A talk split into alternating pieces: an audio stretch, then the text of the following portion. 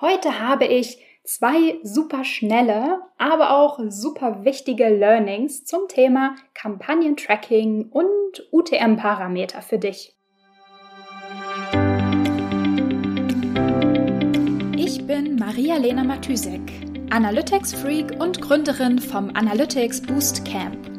Möchtest du das volle Potenzial der Daten nutzen und dein Online-Marketing auf die Erfolgsspur bringen? Möchtest du wissen, was für dich und deine Kunden wirklich funktioniert und datengetrieben optimieren? Möchtest du glücklichere Kunden und mehr Umsatz mit deiner Webseite? Dann bist du hier richtig.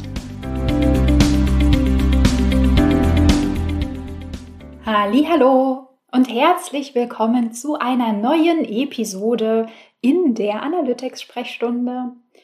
Mir raucht gerade ein bisschen der Kopf. Ich habe nämlich den ganzen Nachmittag ein Setup durchgetestet. Ähm, also die IT hat mir eine Data Layer implementiert und ähm, pusht mir jetzt an den Stellen, wo ich das brauche, nämlich immer, wenn der Nutzer eine Interaktion macht, ausführt, ähm, pusht mir die Webseite sozusagen die relevanten Informationen über diese Interaktion in die Data Layer. Und da das ein relativ großes, komplexes Setup ist, habe ich tatsächlich einige Zeit daran gesessen, wirklich alles durchzutesten und zu gucken, stimmt alles, sind alle Werte befüllt, ähm, stimmt es so überein, wie wir das vereinbart hatten, also funktioniert alles fehlerfrei.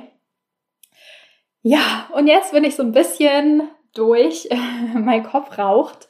Aber natürlich mache ich keinen Feierabend, ohne meine Learnings des Tages mit dir geteilt zu haben. Und äh, tatsächlich war heute so ein bisschen der Tag der UTM-Parameter und des Marketing-Trackings. Ähm, ja, es passt vielleicht auch so ein bisschen, weil ich ähm, durch dieses ganze iOS 14 Update und Facebook ähm, Tracking-Probleme in Anführungszeichen, also die ganzen Änderungen, die da ins Haus stehen. Ähm, durch dieses ganze Thema bin ich gerade sehr, sehr viel mit dem Thema Marketing-Tracking und Kampagnen-Tracking beschäftigt. Ähm, und deswegen habe ich auch das Webinar in zwei Wochen geplant, wo ich einfach mal meine Erkenntnisse und meine Empfehlungen zu dem Thema an dich und an viele andere weitergeben möchte. Ähm, genau. Anmeldung unter analyticsfreak.com slash Webinare. Bing, Werbung Ende. ähm, genau. Und zwar habe ich heute zwei super schnelle, aber auch super wichtige Learnings für dich zum Thema UTM-Parameter und Marketing-Tracking. Nummer eins: Ich habe heute Vormittag an einem Setup gesessen, das Basistracking war schon da, also Google Analytics hat schon Page-View-Informationen bekommen. Und da habe ich in den Daten gesehen, dass da UTM-Parameter als Traffic-Quelle vergeben wurden, oder nicht nur Quelle, sondern auch Medium, Quelle Medium, ähm, die sich überhaupt gar nicht nach Marketing angehört haben. Es hat, hatte irgendwas zu tun mit ähm, Dashboard, Link, oder sowas in die Richtung. Und da dachte ich mir, na, da hat doch möglicherweise jemand UTM-Parameter an eine interne Verlinkung drangehangen. Also eine Verlinkung, die, ja, die von der Webseite selbst auf einfach einen Blogartikel zum Beispiel oder auf irgendwas anderes verlinkt, was aber gar kein Marketingkanal ist.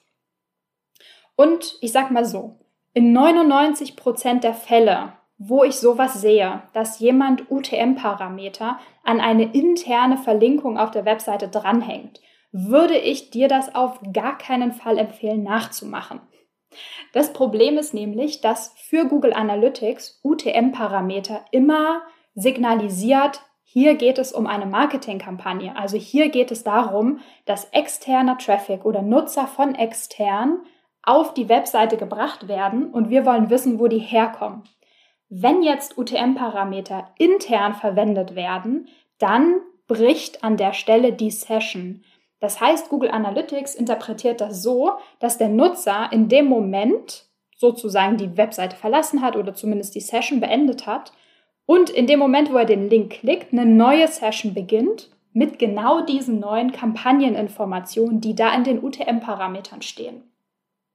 Und deswegen habe ich das auch in dem Reporting sozusagen als Traffic-Quelle, als Marketingkanal gesehen, obwohl das ja keiner ist in dem Sinne. Es gibt natürlich Use Cases, wo das Sinn machen kann, wenn man mehrere Domains hat zum Beispiel oder wenn man sich das gut überlegt hat und auf jeden Fall sich sicher ist, dass das okay ist, dass die Session da bricht. Aber wie gesagt, in 99 Prozent der Fälle würde ich das nicht tun. Und ich habe das dann natürlich dem Kunden auch gleich geflaggt und gesagt, ah, mach das mal besser nicht.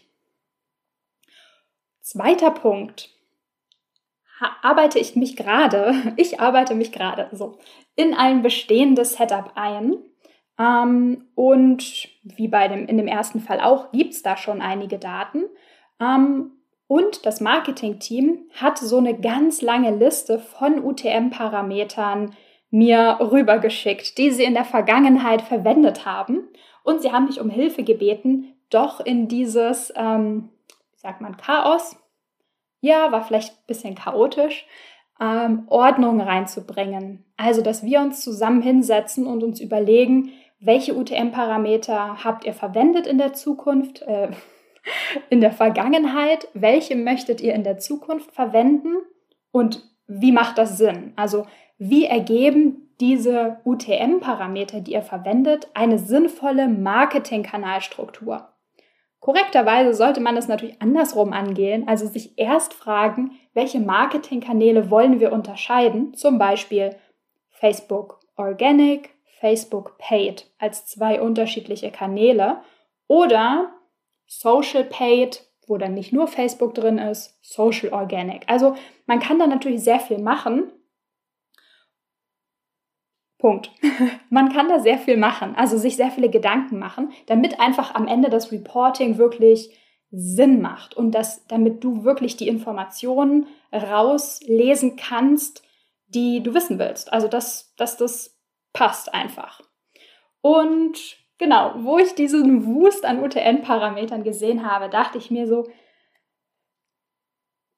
bitte, bitte, obwohl nicht bitte, bitte, sondern ähm, ich empfehle es wirklich jedem, egal wie klein das Business noch ist oder überhaupt ist, mach dir ein, eine ganz simple Liste oder so eine ganz simple Tabelle mit, was sind meine Marketingkanäle, welche drei Kanäle vielleicht nur unterscheide ich und wie verwende ich dafür UTM-Parameter.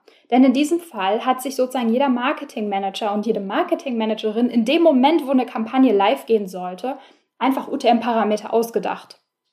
Ungefähr hat das schon funktioniert. Also das war jetzt natürlich nicht komplett äh, crap, aber es war halt chaotisch und jetzt haben wir sozusagen den Salat und müssen uns, ähm, ja, müssen Sinn, Sinn aus Chaos machen. Und das ist natürlich sehr aufwendig und die Datenqualität leidet natürlich, weil die Regeln so unendlich komplex werden, wann man was wo als welchen Marketingkanal zählen möchte. Das heißt, mein Rat an dich, mach dir am besten so, ein, so eine ganz simple, einfache Übersichtstabelle. Und wenn Kampagnen wachsen, wenn Kanäle wachsen, wenn das Team wächst, ähm, dann kann man das ja immer noch erweitern. Aber wichtig ist, konsistent und strukturiert daran zu gehen, damit das saubere Daten hinterher gibt.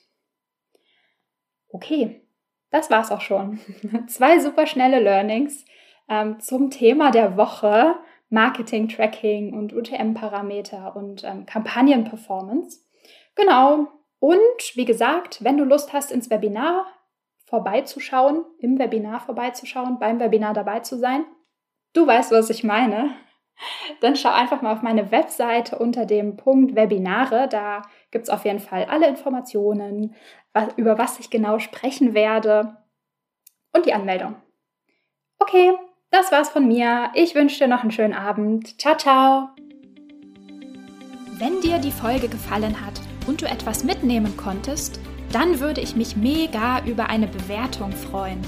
Abonniere den Podcast, teile ihn mit Freunden und Kollegen und wenn du selbst eine Frage hast, die ich dir in der Analytics-Sprechstunde beantworten kann, dann schreib sie mir auf jeden Fall per Mail an maria@analyticsfreak.com, auf Facebook oder über LinkedIn.